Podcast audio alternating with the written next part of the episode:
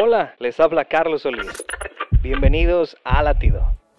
En un lugar lleno de gente, es fácil sentirse invisible o incluso insignificante, pero es necesario preguntarnos, ¿dónde estoy entre la multitud?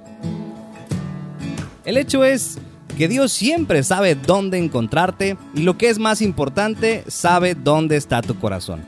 Encontrar a Dios en un viaje interior y las multitudes son una distracción externa.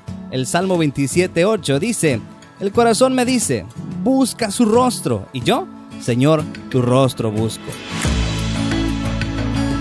Con esto quiero que sepas que no importa dónde estés, Dios está a solo una oración de distancia. No se trata de si Dios puede verte o no, se trata de que si tú puedes sentir a Dios. ¿Estás donde puedes sentir a Dios en tu corazón?